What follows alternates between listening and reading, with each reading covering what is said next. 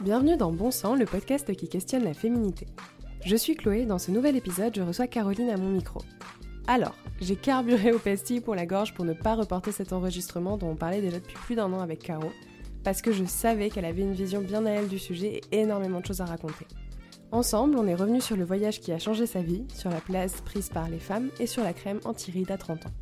J'espère que ça vous plaira et si c'est le cas, n'hésitez pas à me laisser 5 étoiles sur Apple Podcast et puis à partager cet épisode à vos proches. C'est vraiment le meilleur moyen de soutenir le podcast et de l'aider à se faire connaître. Vous pouvez également me suivre sur Instagram, @clocloclub. J'y partage régulièrement mes découvertes culturelles et des coulisses. Sur ce, je vous laisse avec Caroline. Bonne écoute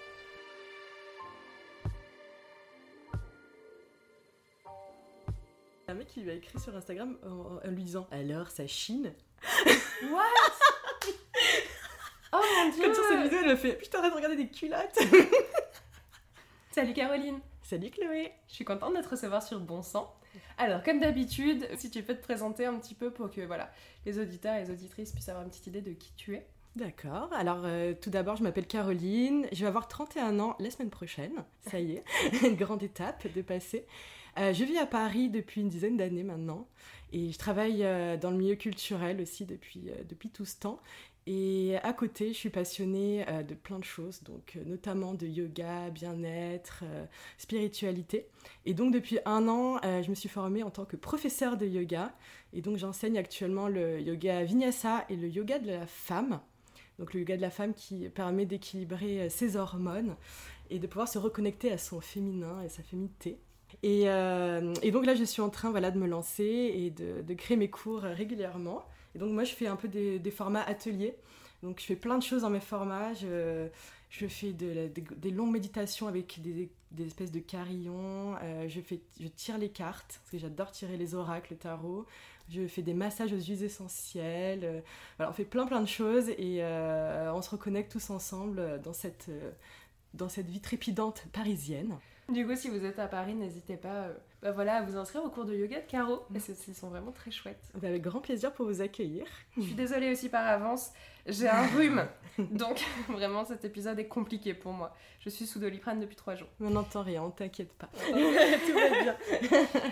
Euh, pour commencer cet épisode, on va faire un peu les choses différemment avec mes autres invités. En l'occurrence, j'ai prévu, alors vous ne pouvez pas le voir, c'est une petite animation euh, hors podcast, euh, des petits papiers en fait avec euh, dedans des, des citations euh, de films, des extraits de livres, euh, de chansons qui parlent de femmes. Et en fait, ce que j'aimerais, c'est que t'en tires un euh, au hasard et puis que tu me dises euh, c'est à quoi ça te fait penser. D'accord, c'est parti. Un peu d'ASMR. Alors attention, je ferme les yeux et c'est parti. Alors, je fais l'ouverture du papier. Alors, oh, citation de Lily Allen. Quand elle avait 22 ans, l'avenir semblait radieux. Mais elle a bientôt 30 ans maintenant et elle sort tous les soirs. C'est triste, mais c'est vrai comme la société dit que sa vie est déjà finie. C'est bien, tu viens de parler du fait que t'allais avoir 31 ans. J'adore, mais c'est pour ça que c'est vraiment la citation qu'il me fallait, j'ai plein de choses à dire dessus. J'adore, ça me parle énormément. Déjà, j'aime beaucoup Lily Allen, j'aimais beaucoup quand j'avais euh, 20 ans exactement, quand j'avais 22 ans aussi. Euh, j'adore cette phrase, j'adore cette phrase et notamment ça me fait penser aussi à la phrase de Françoise Hardy là dans sa chanson euh, quand elle dit euh, avant 30 ans on a l'impression qu'on a la vie devant soi. Enfin, je sais plus exactement la, la citation. Et à chaque fois je me dis bah non en fait, la Même vie elle est géniale à 30 30 ans en fait. T'as la vie, hein. Moi, je sais que je, je vis ma meilleure vie depuis que j'ai 30 ans, en fait. Donc, euh, moi, quand, euh, quand j'avais 22 ans, j'avais pas confiance en moi, je savais pas qui j'étais, euh, je venais d'arriver à Paris. Moi, je faisais une fac, j'étais en histoire de l'art. Mhm. Et moi, à fac histoire de l'art, on me disait tous euh, Est-ce que tu as pensé à ton avenir? Comment vas-tu gagner de l'argent? Depuis 30 ans, c'est incroyable tout ce qui s'est passé dans ma vie, mais je sors plus que quand j'avais 20 ans. C'est que là, je sors même euh, toutes les semaines jusqu'à 4h du mat euh, à Pigalle, il n'y a pas de souci. Mais euh, je trouve que c'est hyper parlant, c'est que dans notre société actuellement, euh, on nous met beaucoup la pression sur les 30 ans en nous disant euh, Est-ce que euh, tu es avec quelqu'un? Est-ce Ouais, que... tu seras un peu périmé en fait à partir de là, ce ça. sera trop tard. Mais surtout l'horloge biologique. Ouais, c'est ça, parce que là j'ai coupé, j'ai pas mis tout l'extrait parce que ça faisait vraiment trop long après à lire, mais en fait euh, elle dit euh, aussi à la suite que euh, du coup euh, elle, donc, elle a bientôt 30 ans, elle sort tous les soirs. Et maintenant, elle, elle n'attend plus qu'un homme, en gros, euh, Oui, pour euh, venir, vivre, euh, voilà, pour venir lui faire vivre sa vie. Mais elle a bien compris qu'elle n'avait plus l'âge et plus le temps. Ah oui. Et pourtant, la chanson est pas si vieille Mmh, en non. soi, donc c'est c'est drôle de voir à quel point elle résonne encore Oh, par rapport au code actuel, quoi. Mais c'est bien, en plus moi je sais qu'autour de moi j'ai euh, pas mal de- d'amis qui, qui se mettent aussi un peu la pression sur les 30 ans. Moi je sais que dans mon groupe d'amis je suis connue depuis des années pour dire j'ai hâte d'avoir 30 ans, c'est le meilleur âge. Et je sais qu'à chaque fois elle me ressortent ça en me disant ben oui effectivement tu avais raison, on vit notre meilleure vie. Mais euh, en fait quand on avait 22 ans effectivement en plus on n'avait pas trop d'argent, on arrivait dans des villes, enfin ça dépend où chacun vit mais en fait on en sortait des études, en fait on sait pas qui on est. Et, euh, et moi, c'est depuis, depuis 5-6 ans où j'arrive à savoir qui je suis. Et je pense que c'est à 30 ans on commence à s'aimer aussi, on commence à s'accepter. Et surtout dans notre féminité aussi, comme on est sur le thème de la féminité, c'est euh, à cette période où on accepte vraiment notre féminité. Qu'on accepte qui l'on est et la femme que l'on veut être aussi. Toi, du coup, c'est assez récent cette acceptation? Oui, moi c'est complètement récent. Moi je me suis posée. euh, Moi c'est un peu compliqué. J'ai euh, pendant toute mon adolescence, c'était très compliqué pour moi l'acceptation de la féminité. Ouais, on n'a pas eu toujours les bons codes en fait, surtout nous adolescents. Parce que maintenant quand on voit qu'il y a sex education et tout, je fais les ados, vous avez trop de chance quoi. Tellement. C'est jeune, moi, on est- moi j'ai grandi avec bon, Sex and the City, euh, après les, voilà, les trilogies du samedi avec Charm, Buffy contre les vampires. Mm. Bon, c'est pas du tout les mêmes visions qu'on a aujourd'hui, qui sont très bien aussi, hein, mais qu'il y a des choses à revoir entièrement. Mais euh, je savais pas trop ce que c'était la féminité. Je savais pas du tout les... quelle femme je voulais être. Moi, je voyais, je lisais Vogue, je lisais Elle, et je me disais, ouais, elles sont trop belles, les mannequins. Et pour moi, c'était ça, la féminité. Et euh, puis un jour, j'ai réussi à ouvrir les yeux, puis euh, j'ai une copine qui me dis- qui m'avait dit un jour, mais Caro, regarde, euh, Beyoncé, elle est pas mal aussi comme femme, hein, elle a des formes, elle est belle, elle est présente. Et là, je me suis dit, oui, il y a peut-être plusieurs femmes qui existent, on est toutes différentes. Et peut-être que peut-être qu'en fait, tout ce qu'on m'a appris, tout ce que la société m'a appris, en fait, bah, il y a tout à déconstruire, en fait. Et moi, c'est surtout que ça fait 5 ans que moi, j'ai tout déconstruit, en fait, sur la féminité. J'ai commencé, en fait, déjà à me dire quels sont mes modèles féminins, en fait Ouais. quel type féminin? Donc là, je peux t'en dire quelques-uns qui étaient euh, que j'ai dans la tête. Moi, il y a une figure qui est emblématique, c'est euh, la première exploratrice qui a découvert le Tibet, qui, qui s'est cachée, qui s'est, qui s'est déguisée, qui s'appelle Alexandra David Neel. Mhm. Je c'est connais pas du tout. Ah bah, je te conseille ses livres. Elle, elle, a, elle a écrit un livre, une Parisienne à Lhasa, et en fait, elle écrit dans son journal de bord en fait euh, bah, tout son quotidien pour arriver à Lhasa, alors que c'était tenu par les Anglais. Et du coup, juste petite parenthèse, quand tu dis qu'elle s'est déguisée cachée, donc elle s'est déguisée en homme? Elle s'est déguisée en homme et surtout en tibétain. C'est-à-dire qu'elle se peinturait le, le visage et elle avait des, des chaussures. En fait, elle était avec un. Elle était avec une, une personne qui était tibétaine, en fait, un Mhm. lama. Euh, et en fait, oui, elle se déguisait en homme et surtout pour pas se faire attaquer par les brigands, en fait. Et pour pas aussi. Bah, pour pas se faire euh, tuer, en fait, tout simplement. Et c'était une personne quand même qui était à côté dans sa vie. Elle, elle vivait à Paris et elle était euh, cantatrice. Et, et moi, c'est une personne qui m'inspire énormément. C'est que cette personne, en fait, c'est une des premières, enfin, c'est la première femme en fait à avoir eu le courage de faire ça. Et elle a pris des cours à la fac pour apprendre, euh, pour apprendre le sanskrit, pour apprendre euh, la langue tibétaine, des choses comme ça. Voilà. Et moi, tu vois, ce type de féminité, pour moi, je m'étais jamais dit, tiens. euh, est-ce que c'est une femme? Parce qu'une femme, nous, c'était une femme qui était, je sais pas, Monica Bellucci, tu vois, des choses Ouais, comme plus ça. sur le côté sensuel, sexuel, et pas sur le côté courage, aventure. Exactement.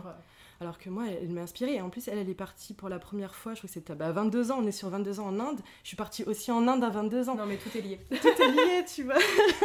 Donc, euh, pour moi, je me suis, du coup, je me suis vraiment attachée à elle. Je suis allée voir sa maison qu'elle a à Digne-les-Bains, que je vous conseille, qui est incroyable. Euh, voilà, après, je, je- je me suis inspirée aussi de plein de femmes. Moi, je sais que par exemple, Frida Kahlo, c'est pour moi une figure emblématique qui m'inspire beaucoup, notamment dans toute son histoire. Et c'était souvent, moi, des femmes qui ont parfois des vécu des choses aussi, euh, pas, pas obligatoirement, mais qui ont des, des dures et qu'en fait, ils sont reconstruites. Mais par exemple, Frida Kahlo, elle continuait à s'habiller de manière traditionnelle. Elle allait à New York et tout le monde la regardait dans les dîners en disant Ouais, quel charisme Là, j'ai dit Mais Je veux être comme ça, moi aussi Je vais être moi-même et en fait, arriver, rayonner et me- m'incarner, en fait. Et euh, donc, j'ai commencé vraiment par ça pour me dire quel type de personne je veux être, quel type de femme. Et après, je me suis regardée dans le miroir, en fait, et je me suis dit euh, Bon. euh, qui tu es toi? Qu'est-ce que comment tu comment tu apprivoises ton corps? Comment tu comment est-ce que tu t'aimes déjà? Donc la réponse était non, donc je ne m'aime pas et donc ça a été tout ce travail de confiance et de prendre sa place dans la société aussi. Ça a été une première étape en se disant j'ai le droit de parler, j'ai le droit de prendre la parole, j'ai le droit de, de dire ma vérité et d'être écoutée en fait. Et, je, et en fait c'est un, c'est un dû en fait, on me doit le respect, on me doit le fait d'être écouté. Et c'est comme ça que j'ai réussi à prendre ma place en tant que femme dans la société. Et c'est vraiment, moi je trouve que c'est vraiment les termes, c'est s'incarner et oser rayonner en fait, oser Mhm. prendre la place. Parce qu'on a toujours peur de prendre trop la place en disant peut-être que je vais gêner telle personne, peut-être que même en tant que femme, je vais, que ce soit au travail ou que ce soit n'importe où, parfois on, se dit peut-être que aujourd'hui j'ai envie de m'habiller, j'ai envie, oui, j'ai envie de m'habiller sexy, ben oui, en fait j'ai le droit de le faire, mais on, se dit, ah mais j'ai peut-être les gens vont me regarder. Tu fais attention au regard des autres beaucoup plus que C'est ça, en fait, t'apprends à faire attention. Exactement, on nous a toujours dit attends, tu vas pas sortir comme ça ou alors attention, regarde comme elle est habillée. Euh, en fait non et euh, en fait on nous apprend juste à faire attention à pas déranger les autres en fait. Mm. Et ça a été plus le, fait d'accepter en plus de vivre à Paris comme ça dans cette ville aussi où il y a tellement de monde, le métro, en fait de pouvoir accepter euh, juste de pouvoir mettre une jupe dans le métro. Moi je mettais pas de jupe dans le métro quand je suis arrivée à Paris. Donc surtout que je n'avais pas trouvé ma féminité, j'avais voilà, j'étais pas bien dans ma peau. T'es arrivée il y a combien de temps? Moi je suis arrivée bah, il y a 10 ans, donc je dirais je suis arrivée après euh, une année après mon bac, donc en 2000, 2009. Euh, arrivée en 2009 et euh, j'ai eu beaucoup d'étapes, c'est que et après oui, je suis restée 3 ans à Paris. Après je suis partie à Dijon et après je suis partie en Inde à 22 ans. Voilà. Et, et c'est vrai que moi l'Inde ça a été un, aussi ça a été une de mes premières claques dans ma vie, notamment sur la féminité. C'était incroyable. Moi, je suis partie en Inde avec mon école. Euh, j'ai fait une école de commerce à Dijon. Euh, et on avait un échange universitaire, on devait faire des choix. Tout le monde avait, euh, tout le monde avait dit Los Angeles, Londres. Bah, et moi j'ai dit, moi je veux partir en Inde. j'ai toujours été passionnée d'Inde. Ça t'intéressait déjà, ouais. Ah oui, moi j'ai toujours été passionnée par les films de Bollywood. j'adore cette. Je sais pas, il y a un appel de l'Inde, j'adore ça. Là, tu verras, mon, dans mon bureau au travail, euh, voilà, il y en a des, petites, euh, des petits posters indiens partout. Donc, euh, Je sais que tu avais pris des cours aussi de danse de Bollywood, tu m'en avais parlé. Oui, l'année dernière, j'avais fait du, oui, des cours de Bollywood, j'adore. Le Covid a fait que j'ai pas pu mm. continuer, mais j'adore, je regarde tout le temps des films Bollywood quand j'ai pas le moral et tout. Et en fait, quand je suis arrivée en Inde, je m'étais préparée à tout. Je m'étais dit, ok, donc là, je savais que j'étais dans une transition de ma vie où je savais que j'allais prendre une claque. Ouais, c'est connu pour ça, l'Inde. Tout le monde m'avait dit, ouais, mais euh, t'es partie où en Inde En nord, sud euh, T'as bougé euh Alors je suis partie vraiment dans un campus, dans une ville que même les Indiens ne connaissent pas, qui s'appelle Vishakhapatnam. Dans l'Andhra Pradesh, c'est entre donc c'est à l'est, entre Calcutta et Pondichéry. D'accord. Voilà. Donc je, suis partie dans ce campus et donc effectivement quand je suis arrivée, ils avaient jamais vu d'étrangers. J'étais une femme. Donc on est parti juste à deux. Et moi je m'étais préparée vraiment mentalement en disant je vais voir de la pauvreté, je vais voir, enfin ça va être dur, des choses comme ça. Donc effectivement, ça a été dur sur place. Ça a été un peu une prison dorée parce que je pouvais pas sortir seule. J'ai essayé de sortir seule et euh, ça a été l'émeute dans la rue, euh, voilà. Et ça a remis vraiment ma place. Moi qui étais dans ce questionnement de féminité, je me suis dit tiens c'est fou, je suis dans un pays où la féminité elle est inexistante en fait. C'est que la, femme doit, doit s'effacer, ne doit pas exister, ne doit pas déranger. Et les filles sur mon campus qui avaient mon âge en fait, euh, elles ne sortaient jamais de leur chambre en fait. Il n'y avait que les garçons qui sortaient, notamment au Nouvel An. Il y avait une fête Nouvel An, j'y suis allée, je suis ressortie dans la minute. Il y avait que des garçons. Mais c'est vrai que moi, la, la claque que j'ai eue, c'était vraiment la condition des femmes. En fait, j'ai vraiment eu la chance de, de pouvoir parler à toutes les castes. Donc en Inde, il y a des c'est ce que j'allais dire parce qu'il y a déjà la pression des castes, en plus de la pression du genre. Mm. C'est très très lourd pour les femmes là-bas. C'est hyper lourd. Et donc il y a les fameuses, ces fameuses castes, et notamment les personnes hors des castes, donc les intouchables. Et les intouchables, il y en avait plein moi sur mon campus, et euh, j'avais pas le droit de leur parler, ni de leur, de leur euh, donner des choses. Donc évidemment que j'étais, je leur donnais de l'argent et je leur donnais du lait de vache tous les jours mm-hmm. pour leur faire du chai parce que je, leur achetais en fait. Et euh, au-delà de ça, j'ai été dans ma, promotion, je me suis fait amie avec une, une fille qui s'appelle Namrata, qui est vraiment c'est petit ange euh, dans cette période-là et qui était ouverte en fait à plein de choses. Et elle, elle était la caste la plus élevée en fait. C'est la caste des prêtres, c'est les brahmanes. Et en fait, Namrata, on a eu des conversations sur tout, l'homosexualité, sur les premières fois, vraiment tout ce qu'elle avait pu euh, savoir, emmagasiner. Et, euh, et elle m'a bouleversée, c'est que la veille de mon départ, on discutait et euh, on, avait vraiment, ça a eu, pas, cinq mois de discussion sur, sur la femme, sur la place de la femme en Inde et en Occident. Et en fait, elle est venue me voir en pleurs et elle me dit Écoute, Caroline, comment je fais si je tombe amoureuse d'un homme qui n'est pas de ma caste. Et d'en parler, ça me met encore des frissons. Et euh, je lui avais dit, euh, je sais pas, je sais pas, j'ai pas de cas, En Inde, tu sais pas. Pour elle, je ne sais pas. Mm. Aujourd'hui, elle est partie aux États-Unis. Elle a un super boulot et ses parents l'ont mariée quand même aux États-Unis avec un brahman. Donc elle m'a annoncé il y a six mois qu'elle était mariée. En fait, elle a fait une annonce sur, officielle sur Facebook. Et, elle, a, pas choisi son mari Elle a pas choisi. Évidemment. Je lui ai demandé, elle m'a dit non, j'ai pas réussi à trouver. En fait, ça faisait deux ans qu'elle cherchait. Elle me dit, je veux tomber amoureuse, je veux tomber amoureuse, elle n'a pas réussi. Et, elle m'a annoncé qu'elle était avec cet homme qui était gentil. Ça m'a bouleversée. Vraiment, j'en ai mis une journée, j'en ai pleuré, ça m'a bouleversée. Après, j'étais rassurée qu'il soit gentil et, et, plutôt tolérant avec elle. Voilà, c'est des, choses comme ça qui, qui, te remettent un peu les idées en place et te disent waouh. Et j'ai rencontré après d'autres personnes, j'ai rencontré tellement de types de femmes qui m'ont parlé de leur nuit de noces comment ça se passait la nuit de noces, c'était terrible. Des, des, des, viols, des choses comme ça, c'était incroyable. Je suis sortie, je suis rentrée chez moi. Je me suis dit, je peux pas ne rien faire. Moi, c'est des sujets qui sont très sensibles chez moi, la, la, condition des femmes. Et je me suis dit, je veux faire quelque chose. Quoi. Je, je, je veux euh, m'investir. Euh. Mhm. Donc voilà, et c'était le première étape pour moi dans ma prise de conscience de femme, en disant déjà, assume-toi en tant que femme pour aider les autres et peut-être faire avancer un peu les choses. Et d'un point de vue action, du coup, euh, associative ou autre, par exemple, ça t'a mené euh, à, je sais pas, t'engager euh, dans une association, à mener quelques actions Je pose la question, je connais un petit peu la réponse déjà, bien sûr. Ben, alors après, quelques, quelques temps après être rentrée, je me suis engagée dans une, association qui s'appelle Terre Karen. donc c'est une association thaïlandaise qui c'est dans un petit village qui est à la frontière de la Birmanie. Et en fait, c'est des, des, des, femmes bah, c'est un village de femmes. En fait, c'est drôle. C'est que c'est un village où c'est les femmes qui ont le pouvoir. ok. C'est drôle, j'ai trouvé ça génial. C'est que euh, c'est très très rare. Et là, en fait, c'est des vraiment, c'est les Karen. En fait, c'est les, une ethnie Karen. Et euh, en fait, c'est elles qui ont le pouvoir dans la maison, qui ont le pouvoir de décision, euh, qui, quand elles se marient, en fait, c'est l'homme vient vivre dans la famille de la femme et pas le contraire. Donc c'est incroyable, en sachant qu'il y a quand même un conseil un peu de sage, et c'est quand même des hommes. Mais quand même. Mais, mais c'est un, dispositif. Oui. Une organisation que tu retrouves dans d'autres euh, villages en Thaïlande ou pas du tout? C'est vraiment, c'est vraiment, c'est, vraiment les Karen. C'est les Karen. Après, peut-être qu'il y a d'autres villages que je connais oui, pas. Oui, Karen, mais en tout cas, c'est propre euh, à leur culture. Et donc, les Karen, en fait, c'est des, des, des, communautés en fait, qui sont un peu en voie d'extinction parce qu'elles mhm. elles travaillent. En fait, leur particularité, c'est qu'elles travaillent le tissu. C'est des tissandières. Tisserandes, pardon, tissandières. c'est pour toi. J'allais dire, c'est un mot que je connais pas. Mais oui, tisserande. En plus, à chaque fois, je disais à mon asso, je me dis, pourquoi tu dis tissandière Je fais tisserande, pardon. C'est plus poétique. N'importe quoi. Et euh, c'est des tisserandes, en fait, qui travaillent donc le tissu. Et après, nous, euh, effectivement, euh, notre association a été mise en place pour pouvoir euh, permettre à ces femmes d'être payées, en fait, pour créer des tissus et de créer des collections de mode. Mhm. En fait, pour pouvoir faire vivre le village. Parce qu'en fait, les enfants, ils partaient à Bangkok, ils allaient vivre leur vie, ils rêvaient d'autres choses, être informaticiens ou partir en Inde et tout. Et en fait, ben, tout leur, euh, savoir-faire traditionnel était en train de, ben, s'éteindre, en fait.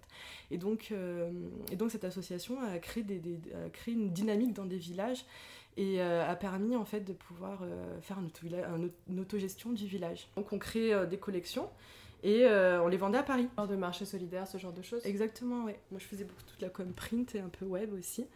Et euh, c'était une super expérience, c'était incroyable, j'ai rencontré des gens, euh, des gens super. Ce que j'allais te poser comme question, ça t'a amené à rencontrer du coup euh, des femmes, alors tu m'as parlé de ton expérience en Inde, mais aussi des femmes du coup thaïlandaises, et eh ben, ou, pas, ou, pas, du tout Alors malheureusement, je devais partir en Thaïlande pour rencontrer ces femmes, et la le, le, Covid, euh, notre amie Coco, voilà, m'en a empêché. Mais euh, je pense que j'irai les rencontrer, euh, les, rencontrer plus tard. Et dans l'équipe en France, c'était que des Français C'est que des Français qui étaient partis, qui étaient partis en, en, mission, en fait, c'était des anciens. Donc moi, j'étais la seule qui n'était pas partie, qui s'accrochait au projet. Donc là, j'ai quitté cette année l'association. Et, et, là, je suis en train d'essayer de trouver une nouvelle association pour, pour m'engager notamment cherche plutôt des, pour être sur le terrain, notamment la DSF, l'association de développement de la santé des femmes.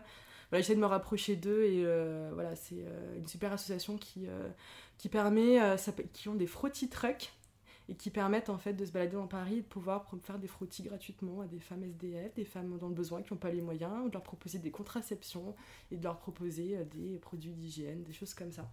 Donc ça, ça sera un peu, voilà, mon... comme je viens de quitter l'association, je suis en train de chercher une nouvelle association pour m'engager. Et euh, mais bon, après, j'essaye moi maintenant de développer un peu mon activité et d'apporter euh, par moi-même aussi euh, cette aide aux femmes. Je suis en train de lancer mon activité de, de yoga, de peut-être j'essaye de me développer aussi le coaching. Tout ce qui est développement personnel aussi, spiritualité, je sais que c'est des sujets qui te tiennent à cœur. en plus. Ouais, exactement. Je sais que moi aujourd'hui, je peux le dire, je me suis reconnectée à ma féminité, à mon féminin sacré, comme on dit dans la spiritualité. Le féminin sacré, qu'est-ce que c'est en fait? Le féminin sacré, c'est juste voir sa féminité comme quelque chose à, cultiver et quelque chose de, beau en fait et quelque chose à célébrer en fait de sacré tout simplement. C'est se reconnecter à la lune aussi. Oui c'est ce que j'allais dire. Par spiritualité depuis tout à l'heure on ne parle pas de religion. Oui, euh, exactement. Voilà c'est vraiment euh, une des visions euh, du féminin parmi plein d'autres qui est plutôt donc lié à la lune. Moi, je suis pas experte dans le domaine, je te laisse développer peut-être un peu plus. La spiritualité dont je parle et euh, qui est un peu voilà dans le cœur des conversations en ce moment, c'est juste croire en l'humain et croire en l'univers, en la vie tout simplement, et, euh, et en la nature. Le féminin sacré se connecte beaucoup à la lune parce qu'effectivement, euh, pour parler un peu des lunes, il y a quelques années, moi j'adore raconter cette histoire, il y avait un phénomène, un phénomène qui s'appelait les lunaisons. C'était bien avant que on ait les pollutions lumineuses dans les villes, qui est tous les perturbateurs endocriniens. Et en fait, toutes les femmes apparemment, étaient sur, euh, sur le même cycle en fait hormonal. Désolée, je te coupe, c'est vrai qu'on dit les lunes pour les règles. Oui, c'est vrai. Voilà. Oui. C'est notre appellation. Exactement, bah, c'est des cycles en fait, c'est vraiment c'est basé sur le cycle lunaire. Et toutes les femmes en fait avaient leurs règles en fait en même temps et elles ovulaient au même moment, tu vois. Et, euh, et c'est pour ça qu'il y avait les tentes rouges aussi, tu vois, il y a beaucoup de tentes rouges. Au Népal notamment, euh, les femmes se retirent de la vie de la société en fait ça se fait moins maintenant, je l'espère. Je ne suis pas encore allée voir, je, je, voudrais bien aller voir comment ça se passe parce que ça m'intéresse énormément. Mais elles se retirent, en fait, elles se retrouvent dans des espèces de tentes en fait pour pouvoir vivre leurs règles ensemble parce qu'il ne faut qu'elles touchent rien, qu'elles ne fassent pas à manger. Oui, c'est ça, c'est pas très positif. Hein, le côté, euh, c'est plutôt les mettre tout ensemble, les retirer parce que sinon elles risqueraient de polluer, c'est pas le bon terme, mais de contaminer, euh, le reste. Et c'est des conditions euh, horribles, hein, vraiment. tu te dis, ça arrive une fois par mois minimum. Ah, mais pour celles qui sont bien réglées. Bah oui. Euh, non, mais c'est quand on voit tout ce qui se passe dans, toutes les, dans tout le monde, c'est incroyable. La, la, vision de, la vision des règles, en fait, est tellement mal vue, mais dans toute la société et dans la nôtre aussi, en fait. Et, euh, et se reconnecter à la lune, en fait, c'est euh, pouvoir, en fait, voir que c'est quelque chose de beau, quelque chose de... On est toutes connectées, les femmes, entre nous. Et surtout, en fait, que nous sommes cycliques, en fait. On nous apprend dans la société actuellement de réussir de manière linéaire. J'appelle ça comme les hommes. Mais voilà, de manière linéaire, il faut toujours être actif, euh, on est à, on est à fond. Il y a un livre de Miranda Gray qui s'appelle Lune rouge, que je conseille à tout le monde de lire, qui donne les archétypes féminins en fait, selon les lunes. Et donc quand on a nos règles, c'est la femme sage. Et donc la femme sage, elle est censée se reposer. Elle est censée que c'est l'hiver un peu. Tu vois, on est censé rester sur, euh, chez soi, sous le plaid, boire du thé, juste pour pouvoir reprendre des forces. Parce qu'en fait, ce qui se passe à l'intérieur est incroyable. Le, le, corps est en train de nettoyer. C'est du nettoyage en fait de ce qui se passe et c'est beau en fait. Et moi, je sais que par exemple, ce travail, je l'ai fait. C'est que pour moi, les règles, ça, me fait, ça va me permettre de parler aussi de mon rapport à la pilule. mais en fait, pour moi, les règles, c'était, euh, c'était sale aussi parce qu'on n'en parlait pas. Quand on était au collège, je sais pas toi si ça faisait pareil. Dès quand tu sortais, je sais pas si t'avais servi tout le temps, pour, tu vois, mais t'étais là, vite, voilà, aux toilettes, on cachait dans la poche. Moi, je t'avoue mm. qu'au début, je chuchotais, et puis au bout d'un moment, en fait, ça m'a agacé. Et ça faisait que je disais, ah, tu peux me passer une serviette devant tout le monde. Et super. mes copains garçons, sur le moment, ils ricanaient. En fait, ils ont ricané les deux premières fois, et puis après, il n'y avait plus rien. Parce que dans mon cas, j'étais pas du tout réglée. C'était un enfer. Et euh, du coup, ça pouvait popper à n'importe quel moment et je m'étais déjà tapé bien assez de problèmes avec ça. Donc, euh, au bout d'un moment, ça me faisait en fait une pression de plus. Mais euh, d'ailleurs, là-dessus, je vous conseille le livre de, de Jack Parker sur les règles, mm. tiré de son blog Passion Menstru, qui est super intéressant. en parlait notamment sur la vision des règles à travers, à travers le monde et la mm. façon dont les femmes sont traitées quand elles ont mm. leurs règles. Pas d'une façon très sympathique dans l'ensemble, voilà, de traiter les femmes.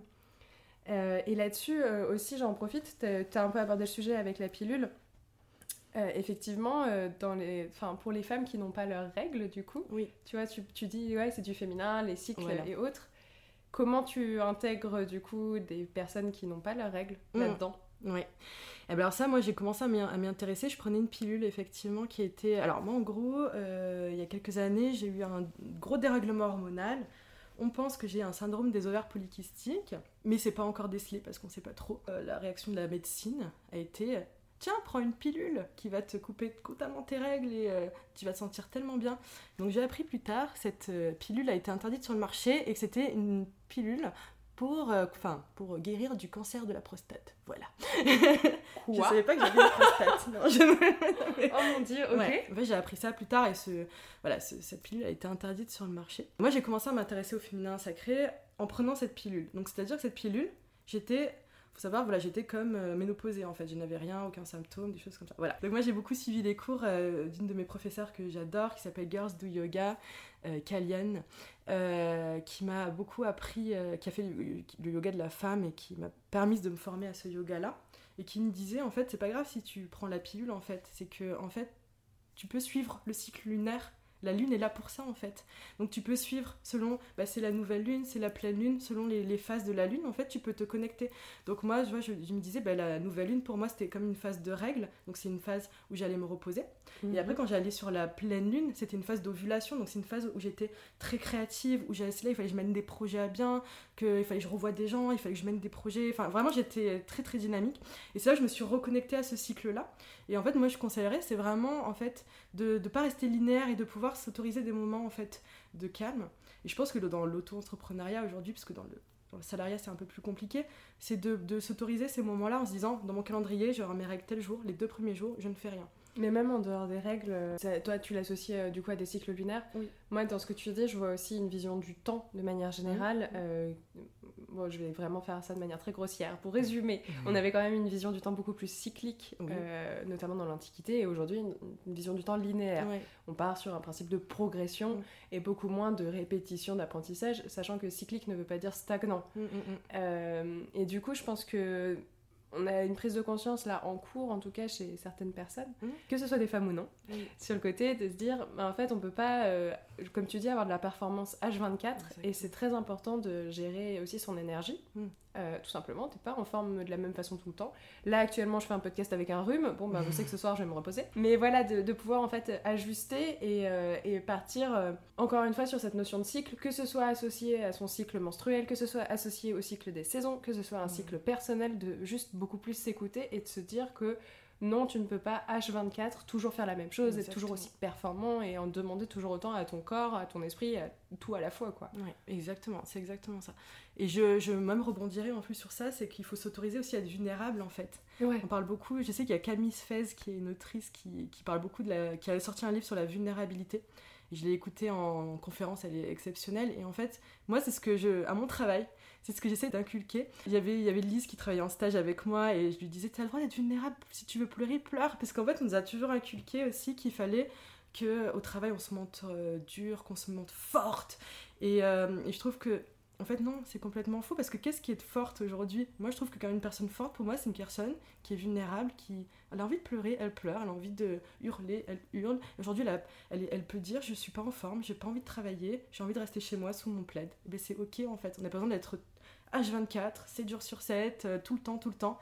Euh, en forme en fait, et c'est normal. En s'autorisant ces moments-là où on extériorise des choses avec le corps, ça nous permet de pouvoir se nettoyer, de pouvoir euh, se reposer et après d'être à nouveau en forme par la suite. Mais si on intériorise tout ça, moi je l'ai fait pendant des années, hein. c'est pour ça que je te parle vraiment en connaissance de cause. Je pense que mon ostéo c'était ma meilleure amie. Mm.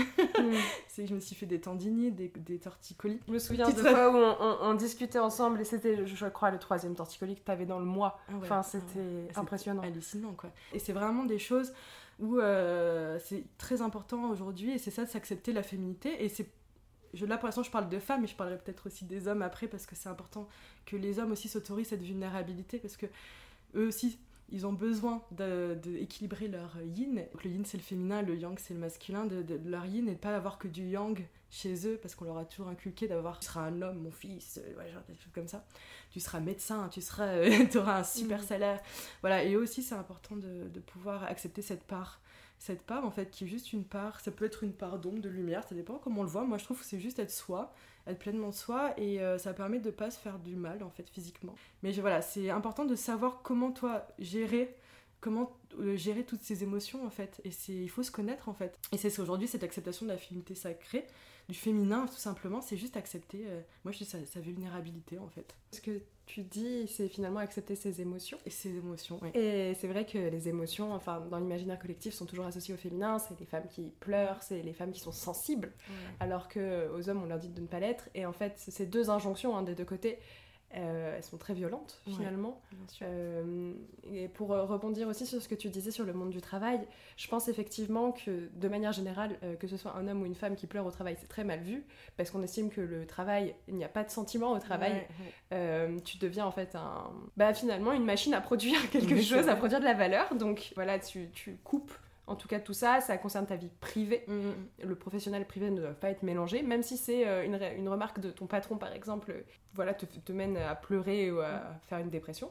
Bah, on va te dire non, mais en fait, c'est à décorréler du travail. Et ce que je peux comprendre aussi dans le sens où on, on essaye de te faire comprendre qu'on critique, on est censé critiquer ta, façon de travailler et pas ta personne. Ouais. Mais voilà, il y a déjà cette première division. Et en plus, quand tu es une femme, au travail, déjà, c'est compliqué pour te faire respecter, pour faire respecter tes idées, ta place, pour avoir des postes à responsabilité. Donc, si en plus tu ajoutes cette dimension qui est jugée quand même une faiblesse, de... et puis un, un réflexe pas pro, hein, de pas arriver à dissocier euh, tes mm. sentiments personnels du travail. Mm. Euh, bah, tout de suite, tu es encore plus décrédibilisé, pas prise au sérieux, mm. et c'est d'autant plus difficile euh, derrière bah, pour euh, pouvoir euh, juste pratiquer ton métier qui représente 70% de tes journées. quoi. Mais c'est exactement ça. Et je trouve, moi, j'ai une, amie, euh, une, amie proche qui, pour moi, c'était un peu, j'appelle un peu mon mentor. Et, et qui, je sais qu'on s'est construites toutes les deux, et elle, elle s'est construite l'image de la businesswoman. Ça, je voulais vraiment parler de cette image-là, parce que je trouve qu'il y a tout à déconstruire encore actuellement. Moi, je sais que je l'ai plus du tout maintenant cette image, mais il y a 5 ans, je l'avais. La nana qui, a le téléphone, t'imagines l'oreillette, tu sais, la téléphone oreillette avec le, le vieux téléphone avec l'antenne, tu sais, qui est en train de marcher, qui est overbooké, qui a pas le temps, qui a pas d'émotion, euh, qui gère tout comme. Euh, Sex and the City, Le Diable s'habille en Prada. Oui. Pour moi, c'était des. Le Diable s'habille en Prada. C'est ça, et c'est vrai que c'était des références qu'on avait quand on était ado. Mais bien sûr. Moi, je sais que pendant des années, j'ai voulu faire journaliste. Notamment parce que j'avais vu le diable s'habiller en mmh. Prada et que j'étais en mode, mais c'est ça, c'est mmh. euh, la meuf, elle claque des doigts, son papier il est rédigé, elle fait des trucs, elle rencontre des gens, elle est puissante. Elle est puissante. En fait, on se disait, c'est le genre de personne, moi je voyais vraiment avec les talons, la clac, clac, clac, j'arrive, je lance le dossier, j'appelle, j'ai mon amant qui m'attend, j'ai le bébé en route, le truc au four, enfin tu vois, j'étais là, waouh, putain, la nana elle est incroyable, elle, peut tout gérer d'un coup.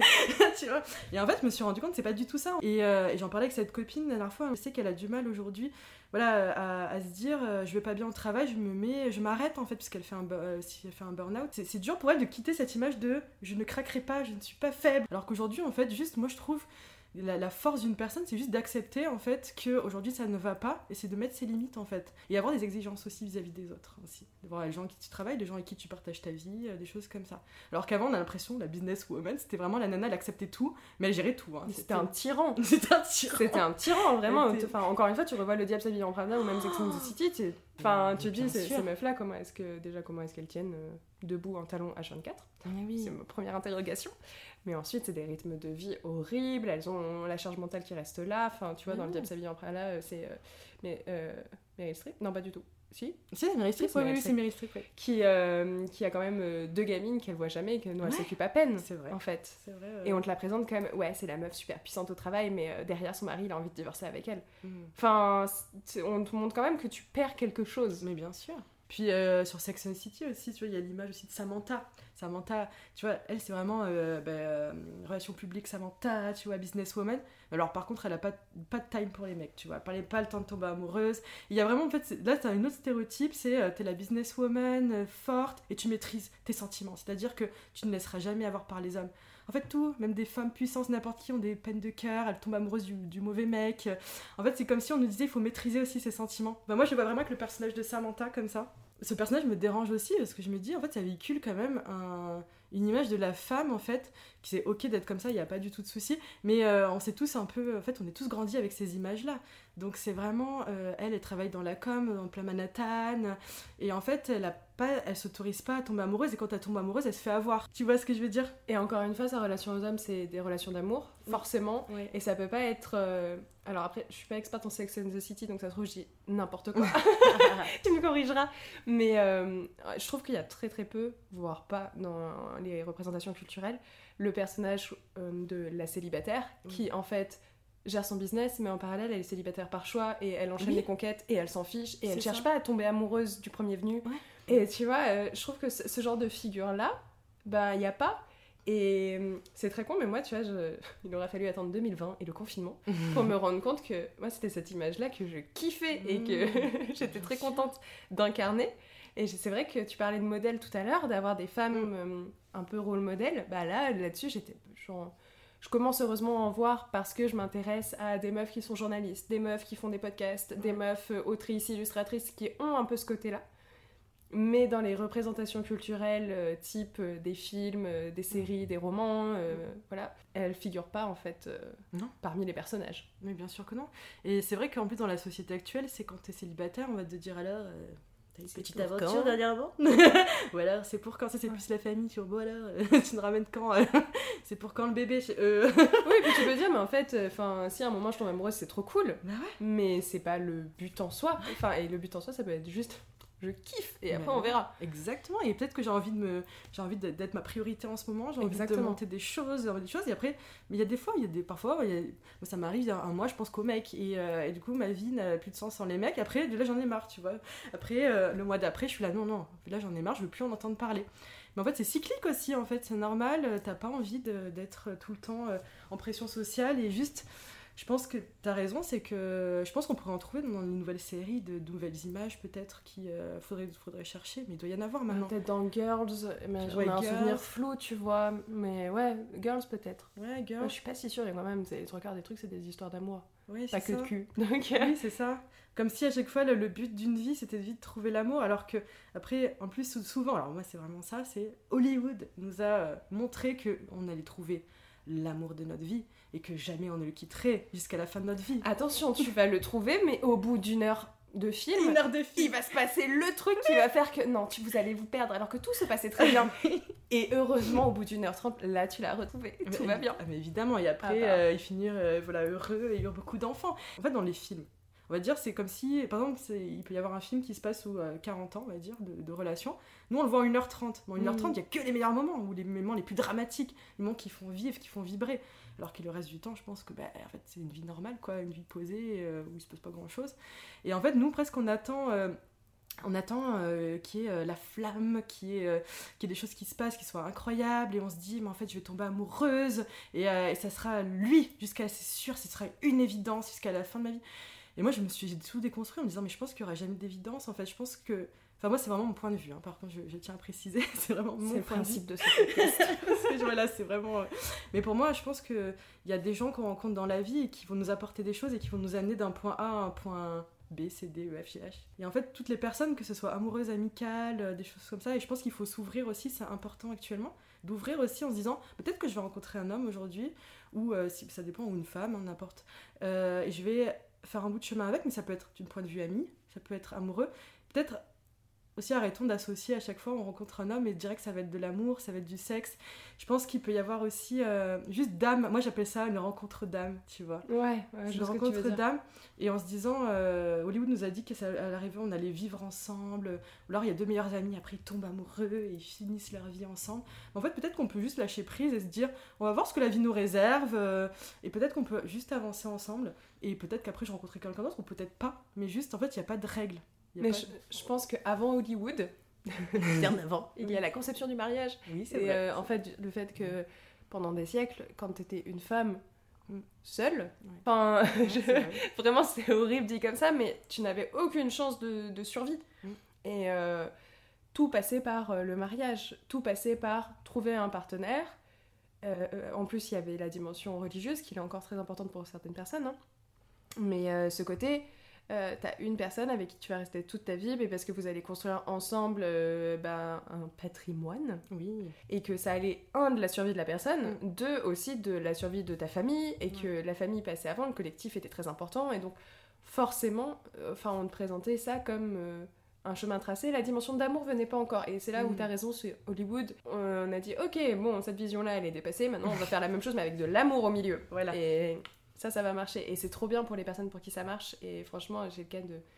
Ben, tu vois, euh, mes grands-parents euh, euh, maternels, euh, moi je les vois un peu comme un couple Hollywood là-dessus.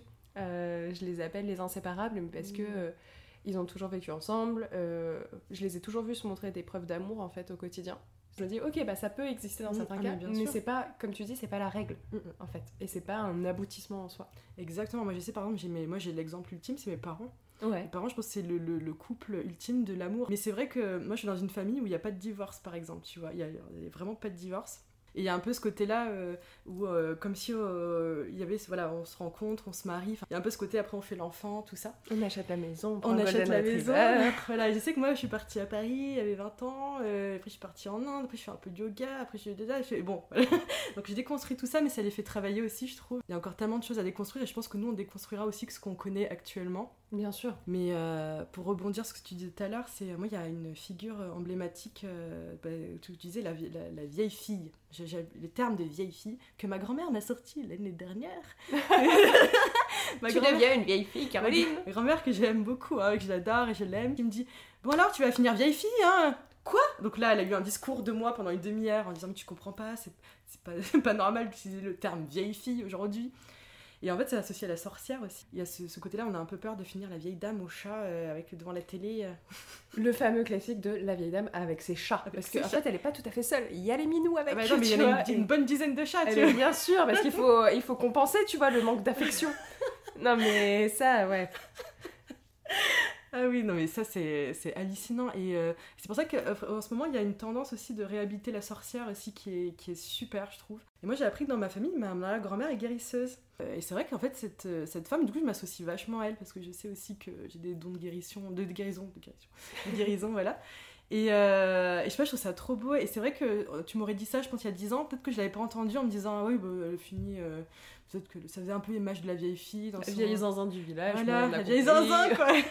que tout le monde va la voir, on sait pas trop ce qu'elle fait, mais bon, elle voit des trucs bizarres. Alors qu'aujourd'hui, je trouve ça très beau et je pense que là, il y a ça qui est en train de notre réhabiliter aussi. T'as Euh, lu Sorcière de Mona Chollet, du coup? Oui. ouais, qui est tellement intéressant. Les, les- toutes les conversations qu'il y a, notamment quand elle parle des cheveux blancs, l'acceptation des cheveux blancs. Et là, en plus, on est dans une transition. donc Est-ce qu'on laisse les cheveux blancs pousser ou est-ce qu'on. Moi, je sais pas encore me positionner sur cette question. Ça y est, t'as des cheveux blancs Moi, j'en ai. ça se voit pas là parce que j'ai de grosses. Des... j'ai les cheveux bruns, mais Non, et puis c'est joli en vrai. mais après, voilà, et on est un peu dans cette transition en ce moment, et, euh, et ça me rappelle, tu te rappelles, quand on, était, on avait 20 ans, on nous disait, il faut que tu mettes la crème anti-rides Cuten Plus, là, je sais pas si tu te rappelles ce truc. Tout le monde non, disait, à, jamais eu à ça. 30 ans, il faut que tu mettes la crème anti-rides, tu sais. Moi, on me disait que c'était à 25 ans, il va falloir commencer Ah, parce voilà. que c'est là où tu prends des rides. C'est accepter de, vie- de vieillir en bah fait. oui, tout simplement. Alors que c'est hyper joli en plus de vieillir, d'avoir des jolies rides de... parce que t'as trop. Puis d'expression, ça veut dire que t'as ri. Ouais, c'est ça que t'as- pas la ride du lion de j'étais en colère toute la journée. Oui, c'est- c'est encore autre chose. Mais euh, Ah oui, surtout qu'en plus, moi je sais que. Je me faisais la remarque il y a pas longtemps en me disant C'est fou, euh, avant je m'étais toujours dit. Enfin, j'avais. Comme si j'avais grandi avec ça en me disant à 30 ans j'aurais de la crème anti-rides, alors qu'en fait pas du tout aujourd'hui. Et en fait, je me dis. La dernière fois, je réfléchissais à mon visage, je me dis J'ai l'impression d'avoir. En ce moment d'être tellement heureuse que du coup mon front est hyper lisse parce que du coup je ne fronce jamais. je dis mais par contre c'est vrai que t'as les petites rides qui se forment et je me dis c'est fou encore euh, bah ça c'est du marketing aussi ouais, c'est ce que j'allais dire, c'est via la pub, via c'est des magazines euh, féminins, c'était via tes potes. euh. Ah bah mais je pense que c'est les pubs en fait. Bah ça c'était, je pense que c'est ma grand-mère, ma mère, tu vois des choses comme ça, ma tante euh, qui me, je sais je pense des souvenirs qu'elle me disait tu verras. T'es un tout petit peu loin du micro. Si Ah, tu veux te pardon. Déjà, elle me disait tu verras. euh, Et en fait je me suis dit waouh c'est hyper violent et du coup j'en suis pas du tout là quoi. Et jamais je le ferai. Enfin et je trouve ça drôle parce que la société en plus là, le... bah, du coup on parle sur le vieillissement mais euh, le vieillissement est tellement vu comme quelque chose de terrible pour les femmes. ah bah bien sûr, mais parce que c'est lié aussi beaucoup à ta fécondité. Ah, oui. Donc en fait, au bout d'un moment, encore une fois, on en revient à ta citation du début. À Mhm. partir d'un certain âge, tu deviens entre guillemets périmé. Ouais. Donc euh, t'as euh, moins de valeur. Ouais. Alors qu'en fait, un homme, lui, par contre, c'est un bon vin, tu vois. Ouais. À la fin, t'es contente. Alors que vraiment, débouchonner un homme de 50 ans quand on a 18, non, ne non, faites pas ça. non, non, non, non. ça- oui, ça Enfin, c'est l'homme devient sage après, oui, tu vois. c'est ça, c'est présenté comme un idéal. Une sagesse. hein. mais surtout en plus, je veux vraiment déconstruire des choses par rapport à la fécondité, ménopause, et j'adore. Dans... Donc je, je vais pas spoiler parce que je sais que dans la saison 2 de Sex Education. Non, parce que en plus, la 2, on sait que la mère de. J'ai plus les prénoms, hein, je, je- je- je suis trop d'Otis. La mère d'Otis, elle est enceinte. Oui. Mais on le sait dans la saison 2, donc je, Oui. ne, je ne dis rien. Et je trouve ça tellement fort qu'on en parle dans une série, parce que c'est vrai qu'en plus, il y a vraiment le tic-tac de l'horloge en disant 40 ans, c'est fini. Non, en fait. Elle a quel âge dans la série? Tu te rappelles euh, qu'elle est... Euh, 50 ans, elle est- 48 Elle est, proche des 50. 48, et euh, ouais, je vous invite à regarder la saison 3 parce que, euh, ben, comme d'hab, il y a quelques, quelques lignes de scénario qui sont vraiment très très pertinentes. Oui, bien sûr. La, la- la série en elle-même est super, hein, Mm. et vraiment. Mais là, tout particulièrement sur cette saison 3, j'ai trouvé qu'il y avait, euh, pour le coup, un petit déséquilibre entre certaines intrigues. Mm. Mais celle-là est extrêmement bien écrite et développée et super intéressante, euh, justement parce que c'est un sujet qu'on voit peu à l'écran, encore une fois, mais qui est présenté euh, naturellement. En fait, ça vient dans l'histoire. C'est pas, euh, c'est pas juste, ah ben on a un personnage âgé, alors on va forcer le truc. Oui, non, non. Ça se fait vraiment plus de manière, euh, de manière euh, plutôt fluide en plus, je trouve. Et, euh, et je trouve ça génial en fait qu'on en parle parce que je sais que. Euh, moi, chaque fois, on nous dit Toi, tu devrais à quel âge avoir un enfant tu vois? Moi, je sais qu'il m'est toujours dit dans ma tête pas avant 35. Et moi, c'est tard 35, mais c'est hyper jeune en fait. Enfin, je veux dire, c'est. Enfin, je veux dire, dans ma tête, moi, T'as je toujours eu ça euh, Moi, 35? toujours. Je me suis dit, pas avant 35, je me posais. Moi, ça n'a jamais été un rêve d'avoir un enfant. Je sais que c'est un jour ça se fait parce que j'ai rencontré voilà, peut-être une personne qui va me donner envie aussi de m'accompagner dans cette étape. Tu avais vraiment une vision réaliste du temps, c'est-à-dire que moi j'avais copié-collé, tu vois, je t'ai dit ma mère elle m'a eu à 28. Bah à 28 ans je serais mère. Là aujourd'hui je Alors vraiment non, non, surtout pas. Ah là là. Alors moi j'ai toujours, je me suis toujours dit pas avant 35. Enfin, c'est ouf. euh, c'est pas une référence hyper glorieuse, mais moi quand j'étais petite j'avais regardé le film 30 ans sinon rien. Ok, tout s'explique. Et donc, cette vision de la trentaine, elle peut-être vient, un peu de ce film, où je m'étais dit, non mais moi je me rappellerai toujours, j'étais dans un centre commercial à côté de chez mes parents. On était dans les magasins et je me disais, ah, j'ai hâte d'avoir 30 ans pour pouvoir mettre toutes les, tous les vêtements que je veux. et j'avais vraiment cette, je sais pas pourquoi j'ai toujours cette référence de 30 ans, 30 ans, Ouais. 30 ans. Au début, je voulais être businesswoman, tu vois, de créer ma carrière. Bah, c'est ce que t'es en train de devenir. Hein. Oui. Avec mon téléphone. Un petit peu différemment avec ta petite oreillette en mode oui bonjour cours de yoga. voilà, c'est ça. Mais c'est vrai, en fait, c'est vrai, c'est ce qui est en train de se passer, c'est qu'aujourd'hui, j'ai créé mon. J'ai créé mon, enfin, mon, ma, ma petite entreprise et euh, je me suis dit, voilà, je me crée d'abord, je crée mon univers et après on verra. Et euh, du coup on arrive à la fin de ce podcast. J'ai deux questions pour toi. Donc euh, la première là avec tout ce que tu nous as raconté, notamment au niveau de ta déconstruction, de toute ta réflexion autour de ce que c'est la féminité notamment. Pour toi aujourd'hui ça veut dire quoi être une femme? Hmm. Moi, juste être une femme, c'est pouvoir, comme on a dit tout à l'heure, ce serait, je pense ça va être un résumé de ce qu'on a dit, ce serait euh, accepter sa nature cyclique, en fait, déjà.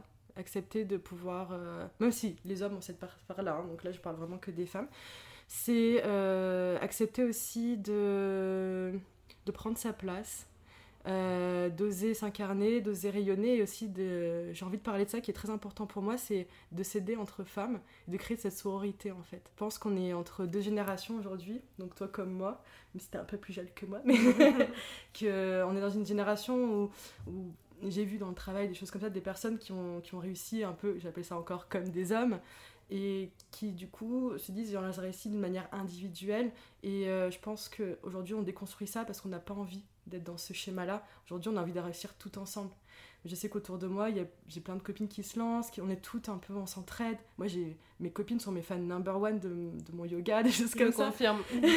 donc voilà, moi je pense que ça serait vraiment euh, créer de la sororité, euh, accepter ses natures cycliques, être vulnérable et oser prendre sa place dans la société et partout en fait. Oser prendre sa place. Bah, c'est cool parce qu'en fait, tu réponds euh, du même coup à la dernière question qui est la suivante. Si là tout de suite, tu avais. voilà, t'as un super pouvoir qui peut s'appliquer à toutes les femmes, et par femme, j'entends vraiment euh, femme, d'un point de Mm. vue identité, euh, à travers le monde, là tout de suite, ce serait quoi euh, la décision que tu prendrais, le super pouvoir que tu appliquerais pour, euh, pour toutes? Mais je pense de se relier tout en- entre nous, de faire une grande sororité. En fait, on aurait un super réseau juste pour nous. Ouais, un gros réseau de bienveillance. Ouais. Et de. Oui, je pense que ce serait un gros réseau. Et moi, je pense que ce serait trop beau de refaire comme les lunaisons, tu vois. On serait toutes euh, réglées au même moment, tu vois, des choses. euh, qu'on re- on recrée un énorme. Voilà, c'est un peu bisounours, hein, mais trop de- Quand t'as dit ça, j'ai imaginé, bon bah bientôt on va se retrouver tout à poil dans un champ, préparez-vous. Ah, mais on ferait des, des rituels Mais Halloween. oui, euh, mais voyons. Ça. Et je, voilà, ce serait vraiment ça. Mais moi, je vraiment tiens quand même à préciser, en n'excluant pas les hommes non plus. Les hommes, je trouve que ça, c'est vraiment mon travail actuel, Mhm. c'est de, de réintégrer cette masculinité qui est à déconstruire aussi. Moi, je, en ce moment, je me réconcilie avec l'image de l'homme. C'est encore un travail que j'ai à faire, donc j'en parlerai peut-être une autre fois. Mais euh, je pense que c'est intégrer aussi ces personnes-là en fait dans cette réflexion. Non mais bien sûr. Et, euh, et donc je pense que ce serait intégrer cette sororité, mais en fait avec tout le monde en fait. Ça, Voilà. euh, je le répète à chaque épisode, mais le féminisme ne se fera pas sans les hommes. Mm, mm. Pouvoir ensuite partager cette magnifique danse à poil sous la lune. Voilà Je vous donne la date prochainement pour cette danse. Bah, merci beaucoup, Caroline. Bah, merci à toi.